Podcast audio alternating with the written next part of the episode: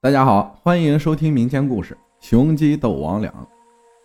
对于公鸡这种家禽啊，我还是很熟悉的，毕竟小的时候家里养过鸡。我记得小时候，我家院子里专门划出一片地用来养鸡。小鸡仔呢，都是从门口路过的鸡贩子手中买的，那会儿应该是一块钱五只左右。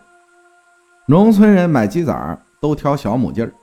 就是为了将来有鸡蛋卖钱，但是不管你怎么挑啊，一群小鸡仔里还是会混进来一两只公鸡。我清晰的记得我家的鸡群里就有一只非常漂亮的大公鸡。这只大公鸡呢，非同一般，体型很大，总是给人一种威武霸气的感觉。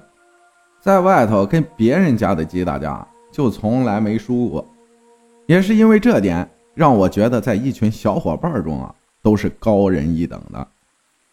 这只公鸡还有一个神奇之处，它好像能看见不干净的东西。为什么这么说呢？这得从那晚开始讲。农村的夜生活几乎等于零，家家晚上九点多就都休息了。那个时候我还小，还跟父母睡在一起。夜里起床去撒尿，由于胆子小。不敢自己走到厕所去，只能来到院子中的杏树下撒尿。上学前几乎都是这么干的。一边撒尿一边看着满天的星斗，恍恍惚惚就看到有一个人影坐在了杏树上，影子很模糊，借着月光能看个大概。我胆子小啊，直接就吓傻了，一动不动。眼睛直直地看着那个人影，也忘记了喊叫。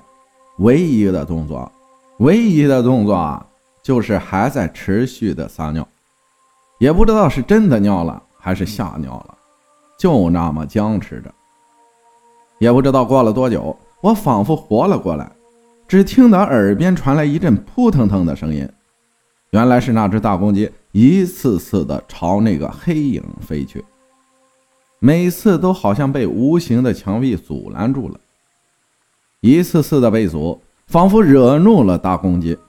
那公鸡竟然发出了不同以往的鸣叫，我甚至感觉能听出来怒火的感觉。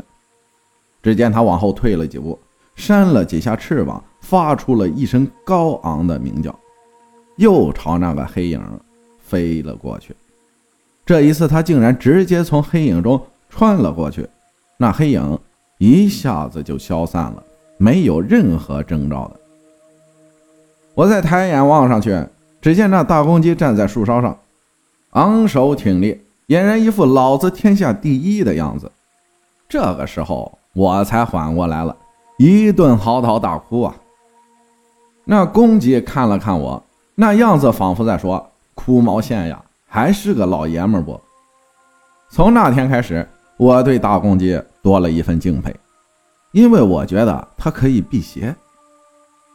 遗憾的是，几年后村子里闹了鸡瘟，家里的鸡也染上了。先是死了几只小母鸡，剩下的也全是病殃殃的。那大公鸡在一天夜里飞出了院子，离开了这个家。奶奶告诉我，大公鸡不想让家人看到它死去的样子。他要有尊严的死去。我不理解他为什么要这么做，因为我已经把他当成了我的好朋友。从那以后，我就不让家人再养鸡了。鸡瘟过后，有人说在村子西边的河滩地里见过一群野鸡，那群野鸡里竟然有一只家养的大公鸡。我听到消息后，也去河滩地看过几次，只是一直没有碰到。但是每次进去，都能听到那一声声高昂的鸣叫，那鸣叫声我再熟悉不过了。感谢大家的收听，我是阿浩，咱们下期再见。